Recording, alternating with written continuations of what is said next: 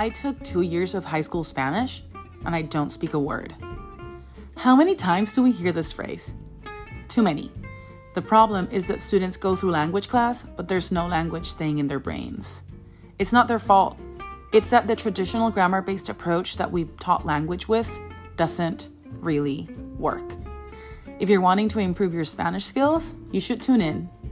Listening is always a great boost. However, it's important that when you're listening, you're understanding. Otherwise, it's just noise. Welcome to Compréndeme, a podcast in comprehensible Spanish. Whether you're my student or you're just wanting to practice, here you'll be able to improve your listening skills. Also, welcome to my classroom.